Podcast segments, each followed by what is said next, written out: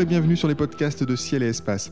C'est la Terre qui tourne autour du Soleil et non l'inverse. Et c'est à Copernic que nous devons cette vérité première. À Copernic, ou un professeur de mathématiques de 40 ans cadet de Copernic du nom de Georges Joachim Reticus. Nous le savons aujourd'hui, Copernic n'aurait probablement jamais publié ses idées dans son chef-d'œuvre des révolutions des orbes célestes si le brillant Reticus ne l'avait poussé à le faire. Mieux, sans Reticus, Copernic n'aurait peut-être jamais achevé son ouvrage. Mais qui était donc ce jeune mathématicien? Qu'est-ce qui le poussa, au juste, à entreprendre le voyage jusqu'en Varmie, sur les rives de la Baltique, où vivait Copernic isolé du monde savant? Et que sait-on des rapports du vieux maître avec son seul élève? À l'occasion de la parution aux éditions des Belles Lettres de la première édition critique et bilingue de l'ouvrage de Copernic, et pour approfondir une interview publiée dans le numéro 545 de Ciel et Espace, j'ai le plaisir d'accueillir l'historien des sciences Michel Lerner de l'Observatoire de Paris. Michel Lerner, bonjour. Bonjour. Alors vous avez consacré une quarantaine d'années à l'étude de l'œuvre de Copernic, des travaux qui, trouvent leur achèvement dans cette somme là de 2700 pages aux éditions des Belles Lettres. Alors d'abord, pour fixer les idées, euh, comment se présente le livre de Copernic lorsqu'il paraît en 1543 Que contient-il? Le livre se présente sous la forme d'un in-folio imprimé qui fait environ 200 feuillets, c'est-à-dire 400 pages. Euh, il est imprimé euh, chez Johannes Petrius, un imprimeur qui a déjà derrière lui une longue liste d'ouvrages scientifiques et qui possède évidemment euh, l'appareil technique euh, nécessaire pour publier un ouvrage d'astronomie, c'est-à-dire qui comporte des figures et des tables qui sont évidemment euh, difficiles à composer. Cet ouvrage est imprimé donc à Nuremberg en 1543, qui est la citadelle du luthéranisme, alors que l'auteur est un chanoine catholique. Comment expliquer cette apparente anomalie? Euh, finalement, c'est assez simple. C'est parce que le texte qui a servi à l'impression du livre a été apporté depuis la Varmie, la Pologne, où habite euh, Copernic, par un jeune mathématicien du nom de Georg Joachim Reticus, emporté à Nuremberg pour y être imprimé sous sa surveillance. Donc en fait, Reticus, c'est un jeune mathématicien qui a rencontré Copernic et qui a lui transporté le manuscrit de l'œuvre euh, Exactement, pour le faire imprimer. Pour le faire imprimer, l'autographe qu'ils ont composé en commun à partir d'un premier jet euh, que Copernic avait rédigé au fil des ans, alors qu'il était seul, euh, et qu'on a conservé par ailleurs. la belle copie, comme on dit en termes techniques, c'est le manuscrit qui a servi à l'impression et qui, en général, après l'impression, euh, est perdu. Donc on n'a pas conservé l'autographe rédigé en commun par Copernic et Reticus, euh, et qui est la dernière version du Sonibus avant son impression, alors que l'autographe conservé rédigé initialement par Copernic lui-même est un état antérieur. Alors, vous êtes en train de nous dire que euh, Reticus a non seulement euh, transporté ce manuscrit euh, de la Varmie jusqu'à Nuremberg, on y reviendra peut-être plus en détail tout à l'heure, mais vous venez aussi de nous dire qu'il aurait aidé finalement Copernic à rédiger certains passages de son ouvrage Certainement. C'est une des découvertes de notre édition. Euh, mais peut-être avant d'entrer dans le détail de la collaboration entre Reticus et Copernic, il faut peut-être donner quelques éléments de biographie de ce personnage assez mal connu et dont l'arrivée en Varmie ressemble un petit peu à, un astéroïde qui tomberait de façon inopinée euh, sur le sol de la Varmie. Alors, Georg Joachim Reticus est né en 1514 euh, en Autriche, dans la région du Vorarlberg, à l'époque considérée, appelée Réti, la Réti. C'est important parce que ça va faire partie de son nom. Il devra en changer et je vais tout de suite vous dire pourquoi. Il est donc né en 1514. Sa mère est d'origine italienne, Thomasina de Poris. Son père est un médecin qui s'appelle Georg Isrin, qui pratique l'alchimie, l'astrologie, et à qui il va arriver euh, une épreuve euh, terrible il va être accusé de sorcellerie et exécuté alors que Reticus n'a que 14 ans, en 1528. C'est une épreuve terrible.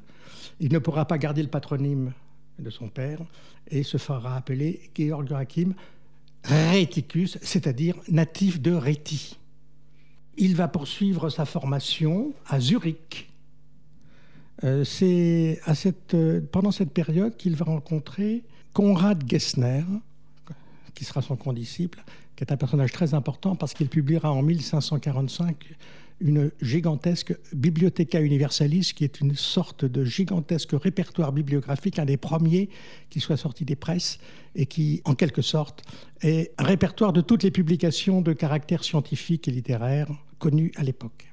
Il va rencontrer aussi, pendant cette période de ses études, deux personnages importants. Achille Pirmin-Gasser, qui est un mathématicien qui va l'encourager à poursuivre des études dans cette branche du savoir, et surtout Paracels, le grand Paracels, avec lequel il va avoir des contacts, euh, qui va le persuader euh, des éléments de sa doctrine médicale et alchimique, et que l'on va retrouver plus tard, parce que pendant les 20 dernières années de sa vie, après la rencontre avec Réticus et d'autres épisodes euh, avec Copernic, Réticus pratiquera la médecine paracelsienne.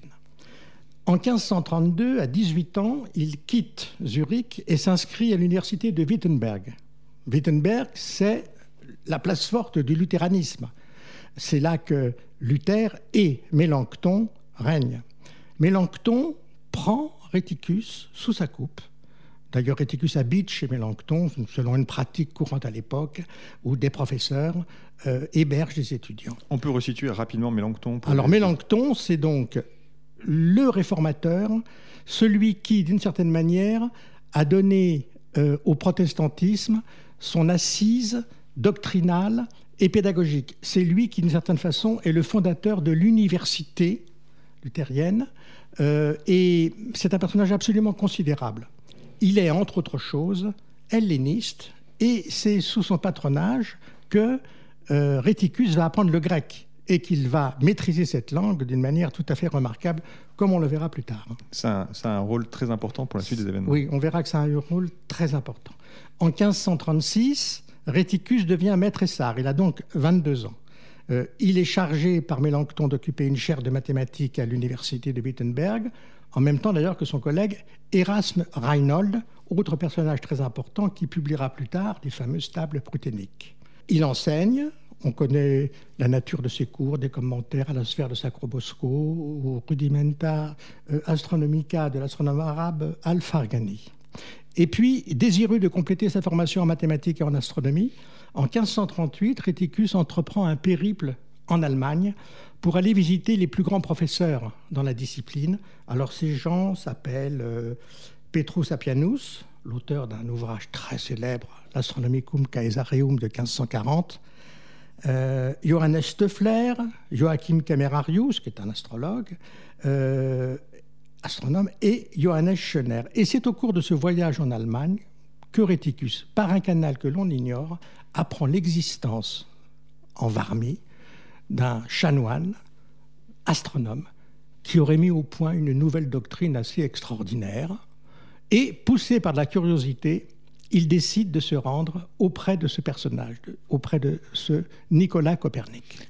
Cela signifie que déjà à cette époque en Europe, alors que Copernic n'a pas encore publié euh, des révolutions des orbes célestes, on sait, on connaît, on sait qu'il y a là-bas quelqu'un qui déjà euh, professe cette idée que la Terre tourne autour du Soleil. Comment, comment on est au oui, courant dans, Oui, certains, certains milieux euh, sont alertés de l'existence d'un astronome qui a une doctrine nouvelle à partir de tables euh, qu'il a cherché à faire publier en 1535 et dont euh, la qualité avait frappé certains esprits.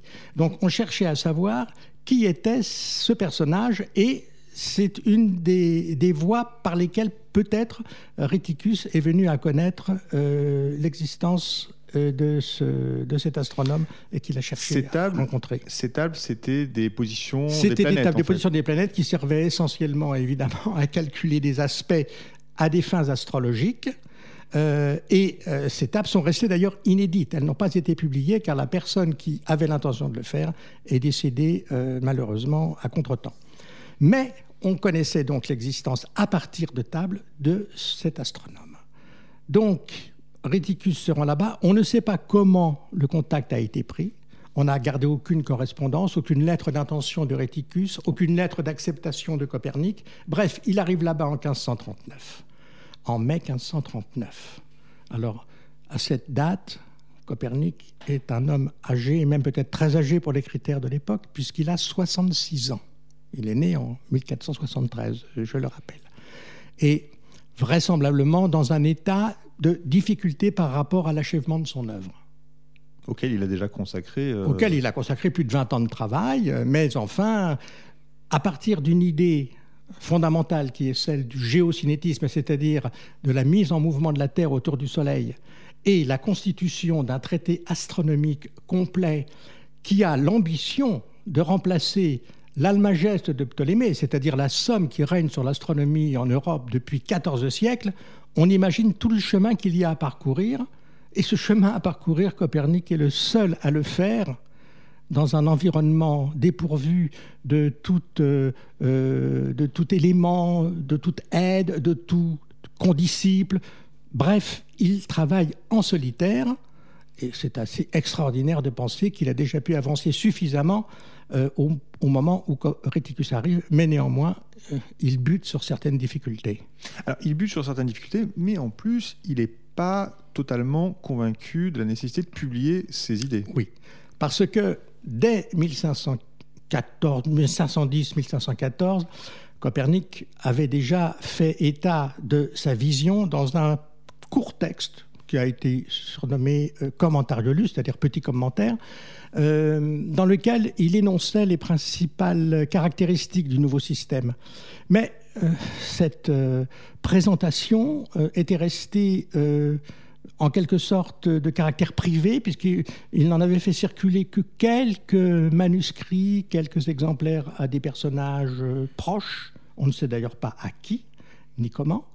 et on se doute que les réactions que ce ballon d'essai a rencontrées ont été très, très, très réticentes, pour ne pas dire négatives. C'est-à-dire que Copernic a rencontré d'emblée l'opposition à la fois des philosophes qui ne pouvaient pas admettre que la Terre soit autre chose qu'un corps immobile au milieu du monde, des théologiens qui croyaient trouver dans l'écriture la confirmation de cette thèse géocentrique qui n'est qu'un préjugé en réalité, et des astronomes tributaires des philosophes pour la partie cosmologique de leur travail. Donc il s'est dit, publier, c'est risquer de rencontrer une hostilité venant de gens qui ne connaissent pas les mathématiques, et dans ces conditions, adoptons la tactique des pythagoriciens, le fameux secret des pythagoriciens, qui consistait à ne transmettre les éléments de leur doctrine qu'à leurs disciples, mais pas au-delà du cercle de leurs disciples, c'est-à-dire de ne confier le savoir qu'aux gens susceptibles de le comprendre. Et on trouvera un écho de cette euh, euh, conception de la science comme quand même réservée à, euh, disons, une minorité de gens compétents sur la page de titre de, du De Revolutionibus, les mathématiques sont écrites pour les mathématiciens. Et, que, que, nul n'entre ici s'il n'est géomètre. Que nul n'entre ici s'il n'est géomètre. Là, pour le coup, Réticus a un rôle euh, très important parce que non seulement il arrive, donc il a à peu près 20 ans quand il va rencontrer ce, vieux professeur, comme on peut l'imaginer, Copernic, 66 ans, un peu essoufflé, vous l'avez dit, sur son œuvre. Et non seulement il va l'aider à l'achever, euh, vous nous expliquez comment, mais surtout, surtout euh, il va le convaincre de publier. Voilà, il va le convaincre de publier. Et pour l'aider dans cette, dans cette entreprise, il va s'infuser, comme on dirait aujourd'hui, euh, l'œuvre déjà composée de, Copernic, en faire une présentation synthétique tout à fait claire et remarquable, qu'il va publier en 1540, euh, en conservant l'anonymat. Hein. Soyons prudents euh, quand même. Oui, mais c'est aussi peut-être par, peut-être plutôt par, par modestie, ou par prudence, peut-être les deux effectivement. Donc il s'agit d'un narratio prima, c'est-à-dire premier exposé présenté par un jeune mathématicien. Euh, ce texte est imprimé à Gdansk, c'est le nom polonais de la ville de Danzig, et il va rencontrer un succès euh, éditorial suffisant pour que l'année suivante, il y a une deuxième édition de cette Narratio Prima, cette fois-ci avec le nom de. Et l'ouvrage-là est imprimé pour le coup à Bâle, et du coup, Bâle, c'est un centre européen d'imprimerie important, donc avec une diffusion de l'œuvre assurée, plus grande que pour l'édition qui avait été publiée en Pologne. Le succès de la Narratio Prima a dû convaincre Copernic qu'il pouvait maintenant publier son œuvre, encore fallait-il qu'elle soit achevée. Voilà, et c'est là où les talents euh, d'helléniste euh, de Réticus ont joué tout leur rôle parce qu'il est venu avec ses connaissances, mais il n'est pas venu euh, seulement avec ce qu'il a dans la tête, il est venu avec notamment un livre qui aura une grande importance. Oui, alors jusqu'à présent, ce livre qui a une grande importance, c'est l'Almageste de Ptolémée, ouvrage que nous avons déjà mentionné. Euh, mais euh, cet ouvrage n'était connu des astronomes médiévaux et encore de la Renaissance jusque dans les années 1530 qu'à travers des traductions latines. Deux traductions latines, une traduction faite à partir de l'arabe, dont Copernic a possédé un exemplaire, c'est la traduction de Gérard de Crémone, et une traduction gréco-latine faite par Georges de Trébizonde, publiée en 1528, dont il n'est pas certain que Copernic ait eu connaissance, tandis que de la première, on a gardé son exemplaire personnel avec quelques annotations. Donc c'est à travers cette version arabo-latine, faut dire assez difficile à comprendre, car on est passé euh, du grec à l'arabe, de l'arabe au mozarabe et du mozarabe au latin, ce qui montre quand même certains décalages par rapport au texte d'origine. Une petite perte d'information. Une petite perte d'information, mais il faut quand même préciser que Copernic n'avait pas que cette version arabo-latine de, de l'Almageste pour travailler. Il avait un excellent condensé, si l'on peut dire, de l'astronomie ptoléméenne avec l'épitomée de Reggio Montanus. Et celui-là, il est écrit par un astronome tout à fait compétent, le grand Reggio Montanus, et il reprend toutes les thèses essentielles et euh, les observations de Ptolémée, augmentées d'un certain nombre d'observations postérieures, en particulier d'auteurs arabes. Donc Copernic avait quand même de bons instruments de travail euh, pour élaborer euh, son propre traité. Il se trouve néanmoins que lorsque Réticus arrive en 1540, l'ouvrage n'est pas terminé, et en particulier, Copernic a des difficultés pour traiter la question très difficile des latitudes. Or, en venant avec un certain nombre de livres, Réticus a apporté à Copernic l'édition grecque originale de la syntaxe de Ptolémée, la première qui a été publiée, je crois, j'ai un petit trou de mémoire, vers 1535-1536.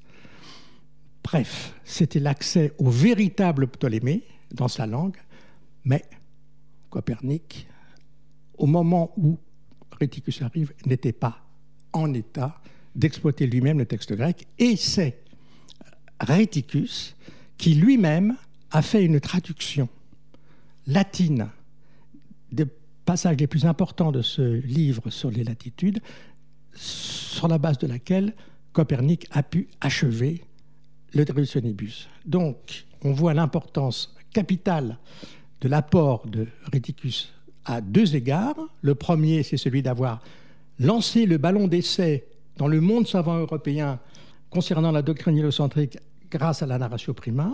Et le deuxième, c'est d'avoir aidé matériellement Copernic à terminer le livre en lui ajoutant le livre sur les latitudes et en même temps à revoir la totalité de l'autographe du manuscrit depuis le livre 1 jusqu'au livre 6.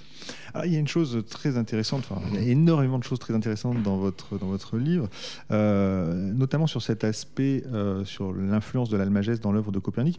C'est plus qu'un apport, euh, la, partie de l'Almageste qui est transférée dans le De Revolutionnibus. C'est quasiment du copier-coller à certains endroits. Alors, en ce qui concerne, oui, effectivement, en ce qui concerne les latitudes, la situation est la suivante.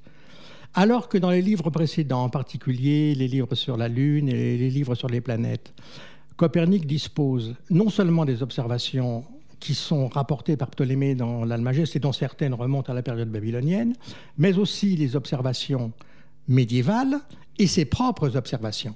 Il a donc, pour calculer les mouvements en longitude des planètes, une séquence temporelle très très longue qui fait presque 2000 ans si on considère que les plus anciennes observations babyloniennes et celles qui sont faites au XVe siècle et au XVIe siècle par Copernic lui-même couvrent à peu près cette très très longue période. En revanche, pour les latitudes, Copernic lui-même n'a aucune observation nouvelle et on ne trouve pas non plus d'autres observations médiévales, par exemple, sur ce sujet. Donc, les seules coordonnées, les seuls paramètres sur lesquels il fallait traiter des latitudes étaient des coordonnées des observations de Ptolémée. Donc ça, c'est un point essentiel. Ce qui permettait effectivement de transfuser euh, les données numériques de Ptolémée concernant les latitudes directement dans le euh, à ceci près qu'il fallait les adapter à évidemment euh, une Terre mobile au lieu de euh, la position géocentrique qui est adoptée par Ptolémée dans l'Almageste. Alors là, il y a un énorme travail, on s'est bien rendu compte de, de Réticus. Euh, l'ouvrage est terminé, euh, Copernic est enfin convaincu qu'il faut le, publier. Euh, maintenant, il faut vraiment physiquement le publier dans les centres où s'impriment les ouvrages savants à cette époque-là. Manifestement, pour Copernic, il en est hors de question, il est déjà trop âgé sans doute. Réticus va se, charger de, cela. Expliquez-nous comment ça, comment ça se passe, parce qu'il se, se loge dans cette histoire. Euh, un petit contretemps, dirons-nous, qui aura des répercussions importantes pour, pour la suite. Oui, tout à fait. Alors, en 1541, la décision ayant été prise en commun par Péticus et Copernic de publier l'ouvrage, et ils savaient que ça ne pourrait être qu'à Nuremberg, puisque euh, précédemment, Johannes Petreius, ayant lui aussi été alerté par Réticus du travail qu'il faisait auprès de Copernic, avait dit Mais cet ouvrage m'intéresse, nous pourrions le publier. C'est l'imprimeur, c'est le fameux C'est le fameux Johannes Petreius, le fameux imprimeur d'ouvrages scientifiques, euh, très très important personnage. Euh, mais les difficultés que, que Copernic avait rencontrées à l'époque du Commentariolus étaient toujours là. Cet ouvrage, parce qu'il présentait une thèse absurde, c'est le mot, paradoxal, c'est une thèse absurde, puisque elle déloge la, Terre de sa position centrale et immobile, euh, serait aussi mal accueilli en 1542-1543 qu'il l'avait été en 1514-1515. Et il aurait en face de lui les mêmes opposants, les mêmes adversaires, les philosophes et les théologiens. Alors, Réticus, qui venait de, de Wittenberg et qui connaissait bien euh, les théologiens luthériens, qui n'étaient pas plus favorables que les théologiens catholiques euh, à l'idée euh, d'une terre en mouvement, euh, avaient rencontré aussi un certain théologien qui régnait à Nuremberg, qui avait une position très importante, qui s'appelait Andreas Osiander.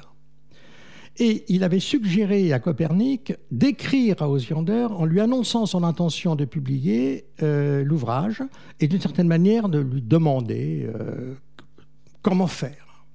Et Osiander avait répondu, donc en 1541, à la fois à Copernic et à Réticus, que vu la nature de la doctrine présentée, il faudrait mieux euh, la, la, la mettre sous les yeux du lecteur sous une forme non réaliste, mais disons sous une forme hypothétique. Autrement dit, présenter l'héliocentrisme comme une procédure de calcul nouvelle, comme une hypothèse, mais de caractère purement fictif, qui avait pour seule finalité de rendre les calculs plus commodes en vue de la prévision des phénomènes célestes, la seule chose qui intéresse les astronomes. Et euh, il avait écrit à la fois à Copernic et Réticus, c'était en 1541, ainsi, vous vous concilierez aussi bien les philosophes que les théologiens vous éviterez leur colère. Euh, ni Réticus ni Copernic ne vont prendre euh, cet avis de prudence pour eux-mêmes et ils vont décider de publier l'ouvrage pour ce qu'il est, c'est-à-dire pour une véritable doctrine qui montre quelle est la véritable structure du monde sur la base de laquelle on établit les prévisions des mouvements célestes.